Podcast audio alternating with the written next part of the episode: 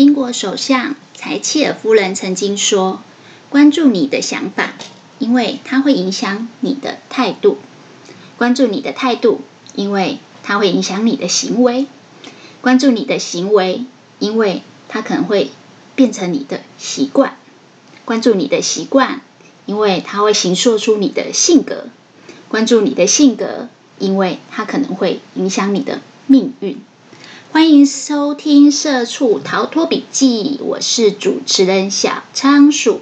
这是一个有关自我成长跟财务自由的节目，陪你一起关注你的人生，改变你的命运。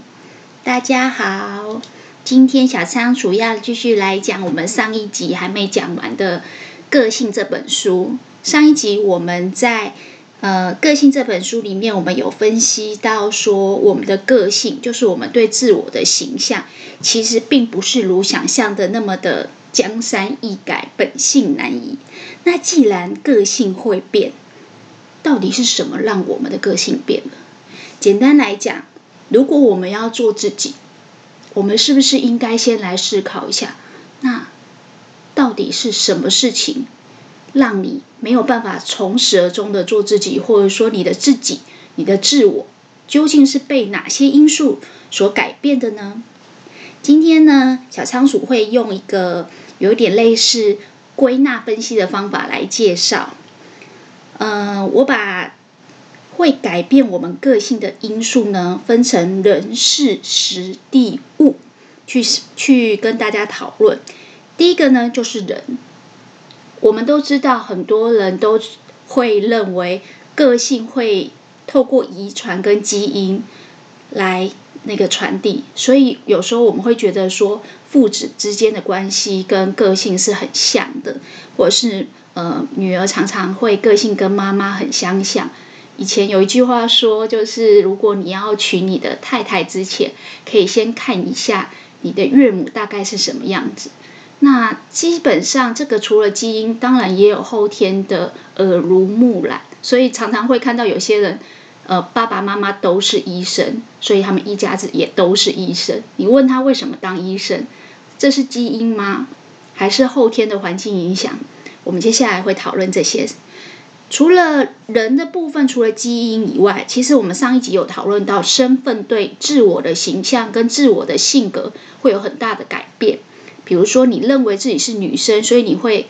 很不自觉的给自己标签，告诉自己，因为我是女生，所以我要端庄；因为我是女生，我相对要比较顺从。当然，这个跟整个主流价值观、社会给予的一些期待有关。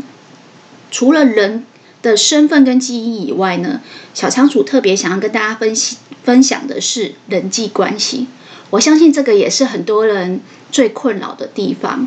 之所以现在很多心灵成长书会告诉我们要做自己，这往往是我们在人际相处上出现了一些，应该这么说，界限上的呃距离没拿捏好，以至于受他人的影响太多。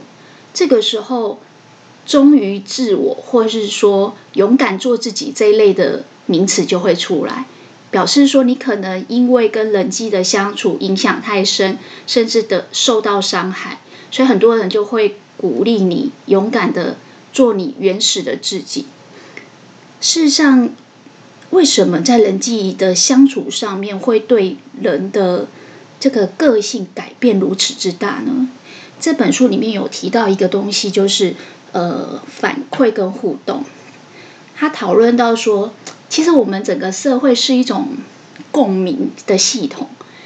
这种共鸣的系统有一点像是小仓鼠今天主持节目，倘若有更多的回馈跟共鸣，它可能会促使我更积极的想要把平常所看的书，三年前、五年前、最近所看的所有书的精华录成声音的模式，因为别人的互动跟反馈还有回应会。促使我正面增强，或者是减少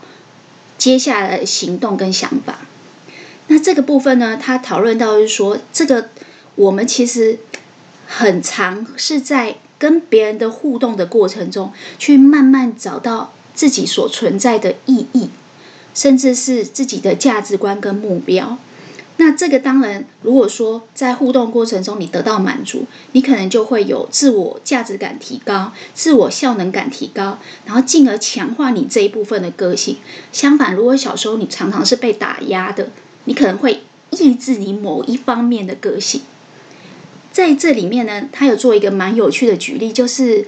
呃，最近呃时事上很有名的一个呃气候少女格雷塔。他呢，后来甚至成为《时代》杂志百大的影响人物。这个这个少女格雷塔呢，很有趣。她小时候其实是一个患有雅斯伯格症，甚至在班上跟在人际关系相处上是被霸凌的。但是呢，因为她非常捍卫自己自我的这个想法，就是她觉得极端气候，我们现在的政府政治人物其实都相对没有作为，所以呢。他从一个过往比较害怕，甚至会逃避人际关系、被霸凌的这样的一个性格，他后来为了捍卫他自身的理理念，他甚至去怒斥国会议员。老实说，他的爸妈受到采访的时候都说，他觉得自己的女儿个性像换一个人一样。那这个东西呢，我觉得小仓鼠有蛮多的感触，就是说，其实没错，我们很多时候。都会告诉自己，嗯、呃，尽量做自己。尤其在现在网络时代，很多酸民的情况下，尽量不要被别人去影响。但事实上，有时候我们还是会忍不住，尤其是年纪越轻的同学，如果你年纪很小，通常会很容易受你的环境、周围的同才朋友，还有，呃。同才、同学，甚至师长的影响，而这里面呢，同才的影响会比父母更大。再来一个，就是他会很不自觉的想要去模仿一些偶像跟明星。所以，其实大家回想一下，自己在最最热切会去呃追星的年纪，其实都是在比较年轻的时候。那这个东西其实也是我们在透过跟整个世界去做互动的过程，去找到自己的定位。那这个是人上面的影响，再来就是事情。事情上，小仓鼠自己分析以后，觉得整本书里面才讲的很多都是有关重大的交呃遭遇，或者是重大的决定，甚至是一些经历。其中最明显的就是。嗯，有些创业家会说自己曾经因为罹罹难、罹罹患了癌症，或者是相对比较重大的疾病以后，他对自己的人生观跟很多以前做事情的思想跟呃想法都不一样了。那这个老实说，我们。因为有比较相对比较大的事情打击以后，我们对人生观的改的想法本来就会做一些改变，甚至有些人因为出过重大的意外、出过车祸，他可能有濒临死亡的威胁，他还会对很多事情的想法开始抛弃过去相对保守或是不一样的做法。再来一个就是可能在呃失去亲人，尤其是步入中晚年以后，开始会有。一些婚丧喜庆以后，在呃经历了很多呃家人的失去，或者是相对亲近的朋友的失去的时候，这个也会让自己对未来的人生产生不同的定义跟新的想法。这些经历或是遭遇，都有可能让一个人的性格有一个比较相对大一点的改变。不过书中有一个举例，我觉得还蛮有趣的，他在讲工作。他在讲说，其实如果你的经历跟别人相对不同，你的呃人格特质跟个性也会相对不同。他讨论到工作，他说其实呃撇除亲子关系或童年或者是人际关系以外，在工作上呢，因为在职场通常会有一些比较呃严格的角色要求，对于比如说老板通常不容许你。太脱序，或是应该要打卡却常常迟到，对于一些呃承诺、跟信任、跟责任感的部分影响就会比较大。相对，如果一样一起出社会的年轻人来讲，比较早出社会的年轻人，比起比较晚出社会的年轻人，他会呃对自己的个性影响会比较大。比较早把这些老板的期待以及职场的角色的要求去内化，变成自己觉得对自己的要求，所以他的个性上相对会比较成熟，甚至会比较有责任感。相较于其他就是关系来讲。他有讨论到说，其实，在职场上的这样的训练，对呃一个人的性格影响也非常大。人事时时间呢？时间，我想最多人会想到的就是时间是一切的解药。所以年纪大了以后，有些人个性，嗯、就不会像年轻的时候那么冲动啊，或者是那么的呃变化那么大，相对会变得比较稳定。比较成熟，比较温和，甚至有些退休的老人个性会变得乐活，很多事情看开很多。嗯，我相信这也是因为年纪大了以后，经历的事情多了。套一句在玩游戏的时候最常讲，就是累积经验值。经验值多了以后，基本上闯关闯多了，大概就知道到这个节骨眼。会发生什么事情？所以很多事情对于自身的调节能力，还有对于控制行为跟性格的能力也会增强。还有一点我觉得蛮有趣的，就是书里面有讲到，一开始我们有讲说，我们很容易像父母。什么时候最容易像父母？就是渐渐步入中年以后，因为在年纪轻的时候，同才的影响跟父母的影响比较起来，我记得小时候我爸常讲一句话。老师讲的话像圣旨，同学讲的话像圣旨，就是父母讲的话都不听。就是小时候我们会迷，比较呃沉迷在偶像，或者是比较呃追求的归属感是在同才跟同学，所以那个同年龄对你的影响，或者是师长对你的影响可能比较大。可是反而对父母的影响，就是应该说，可能是一种反叛心理，自己的个性相未成熟的时候。会不会那么容易的想要去模仿父母？但是这个里面有做一些实验，觉得蛮有趣的，是说，哎，反而我们到了年纪大以后，呃，经历了很多的事情以后，就会回头去看看自己的父母，通常是怎么去应对这一类的经历的。所以呢，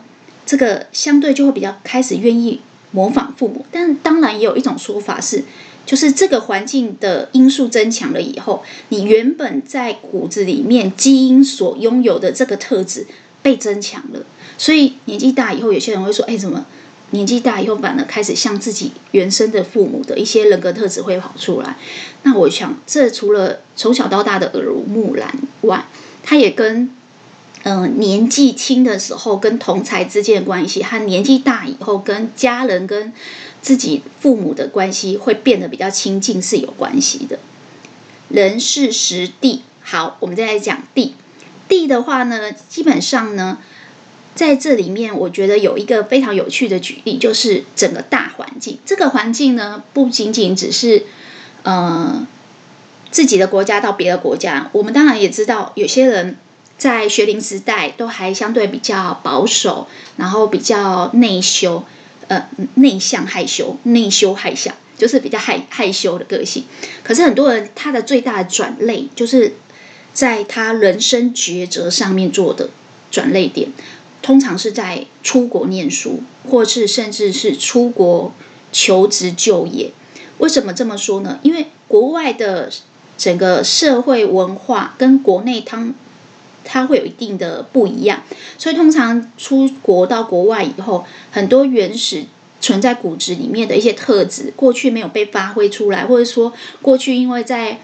嗯原生家庭或者是父母的保护之下，相对不敢做的事情，他会开始呃增强那个开放性，所以会变得比较勇敢，相对亲和力也会变高。然后因为出国要呃自己克服很多从来没有做过的事情，所以你会发现。他会比较勇于面对自己未知的事情，对有冒险的事情，他会比较勇敢去去执行。相对克服了这些以后，他的自信、还有自我效能感、还有灵活跟创意就会提高。所以这整个性格就会从一个比较害羞的个性，慢慢走走向一个比较开放的个性。那再来一个因素呢，是我们的环境跟经历。这里面呢，我觉得它有一个举例很有意思，就是双胞胎。我们知道同卵双胞胎，它的基因原则上很相近，但是呢，因为他们会有自己不同的小环境。所谓的小环境，就是说他可能在家里的时候是跟爸爸妈妈同一个原生家庭，也相同的基因，但是他可能分配到不同的班级，他会遇到不同的同学、朋友，甚至师长。所以在家庭以外的这个人际关系，再加上嗯，他。嗯、同卵的双胞胎的个性，自己的个性跟兴趣也会不一样，所以他会发展出一个，就是我在不同的班级，可是我有独特的经历，所以在基因相同、环境却不同的情况下，他的性格慢慢也会发展不同。所以你会发现，有些双胞胎的个性虽然是长得一模一样，基因也一样，可是他们的性格其实是迥然不同的。这个就是人事时地的地环境，小环境的班级，小环境的同学，这这个影响。那我们知道，人事时地物基本上都会对我们的个性有改变。以后，这可以做什么呢？嗯，应该这么说，我们其实在吸收很多的资讯的时候，通常都会去思考说，这本书的作者一开始的初衷，如果是想要告诉我们。这个人的个性会改变，而且可以改变的因素有刚才讲的这些人事史地物，那我们就比较容易掌握。如果我们想要改变我们的个性，我们要怎么改变？好，怎么改变个性？我觉得这个应该是整本书作者最想呃鼓励大家的。就像我上一集说的，它的副标题是“不只成为自己，更要超越自己”。所以其实我觉得他在这个，嗯，超越自己、改变自己的部分呢，做了两个比较大的解释。一个是什么时候你会想要改变你的个性？你记不记得小时候爸妈会说：“啊，你这个个性很烂，你要改一改啊。”你有改吗？我想大部分人不会因为别人讲这么一句话就改。其实我觉得书中的作者分析的很好，他说：“其实。”你什么时候会想要改变你的个性？上一集有说到，其实我们的个性是随时随地一直不断的在改变，但是它可能是不知不觉的小小的改变，它可能是累积下来，短时间你是看不出来的。但什么时候你会想要来一个很大的翻转，而且是主动人为的翻转呢？他说，通常这个是你在不满于现状的时候。什么叫不满于现状？就是说，当我们现在对自己的呃生活状况感觉到不满意的时候，你就会有更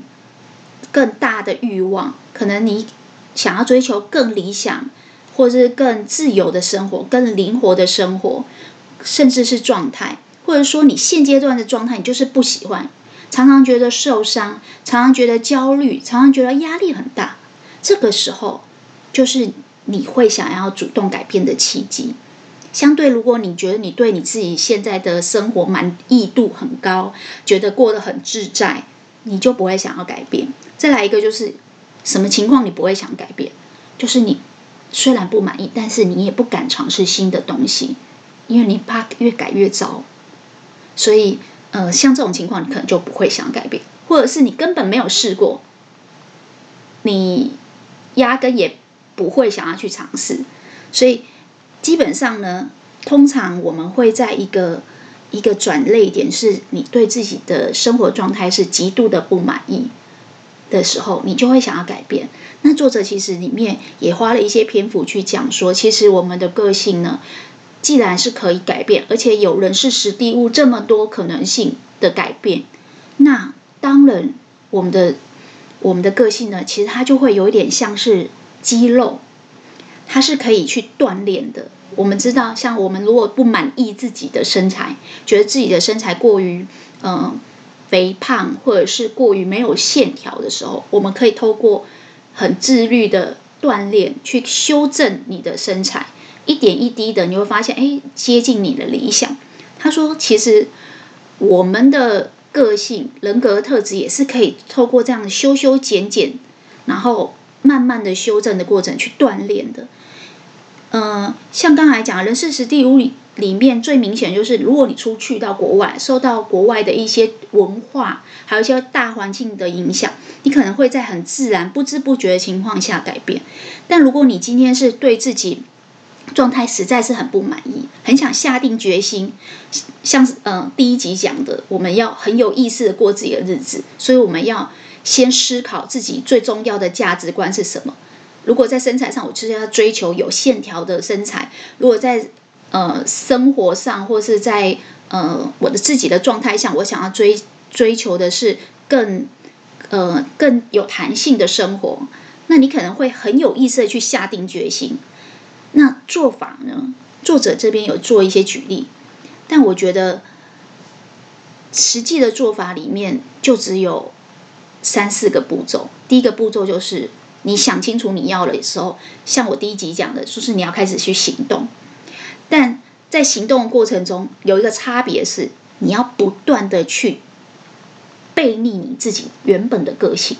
就比如说，以我以前的个性呢，我是不可能走路去上班的，因为太远了，呃，因为嗯、太累了，或是因为我的个性就很懒，或是我是不可能呃大清早就跑去跑步的。他就是有在讲说，如果你是想要刻意的改变你的个性，你对你的现状是不满意的，你就要开始不断的做一些挑战。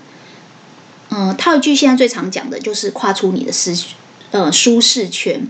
跨出你平常最熟悉的一些行为模式。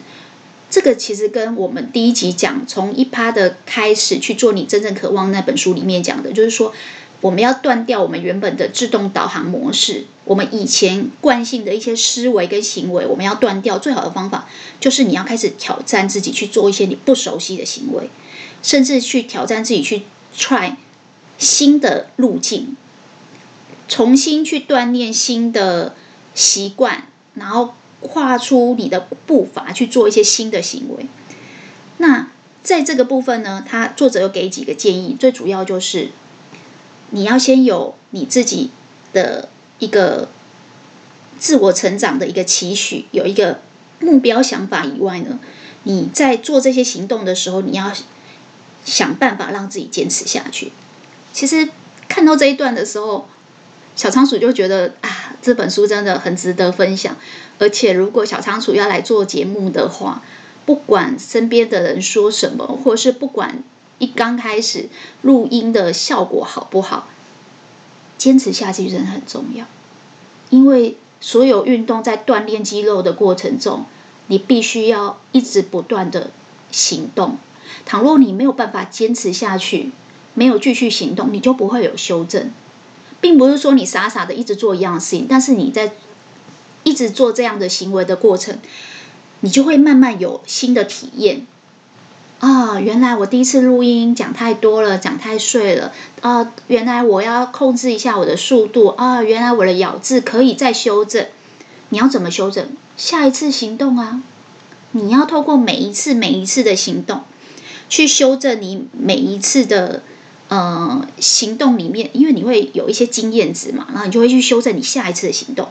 然后慢慢的这些行动会带给你体验。然后会影响你的思想，所以你的思想也会开始更新，很像那个我们的电脑程式会慢慢有一点零、二点零这样子，然后慢慢你会发现，你常常做以后，就会像我们第一集讲，你会走出自己的牛径，你会把那些草皮都给踏平，你会慢慢建立自己的新的习惯跟性格，而这个习习惯跟性格，它会影响你接下来的命运。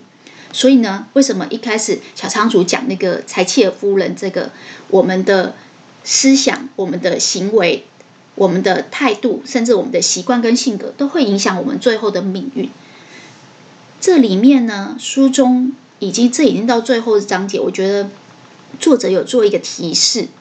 大概也是小仓鼠想要把这本书的心得录成声音的笔记的最主要的。动机就是他说，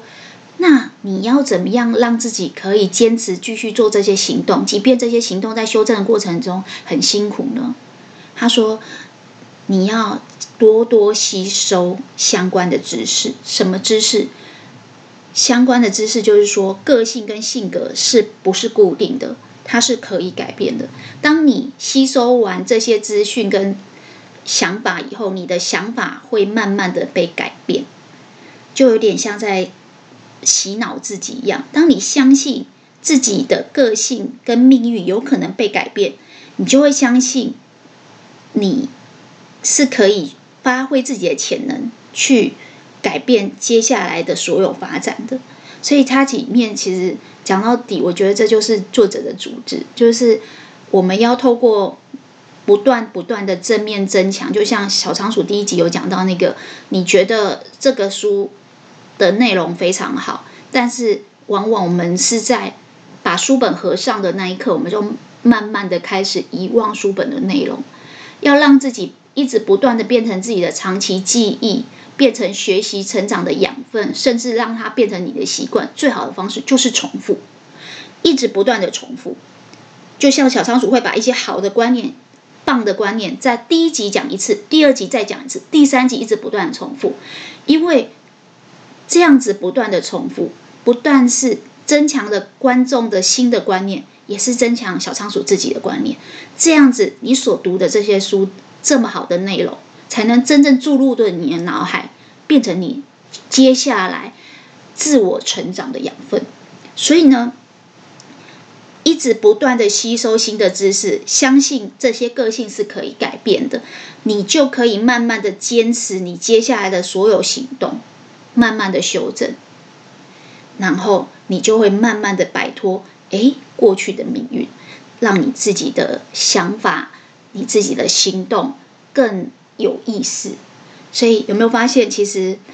所有心灵成长书讲的逻辑跟道理，到最后其实都是扣。扣环扣在一起的，就是说，其实如果你一直让自己的思维在一个负面循环里面，你是不容易成功的。而你要如何成功？你除了去阅读以外，你还要不断的重复正面增强自己这样的想法，让自己可以迈向成功。希望今天的分享对大家有帮助。下一集我们会分享其他的书，如果对我的内容感到兴趣，可以欢迎留言。正面增强小仓鼠，下次再分享给大家更好的书。那就这样喽，今天就这样，拜拜。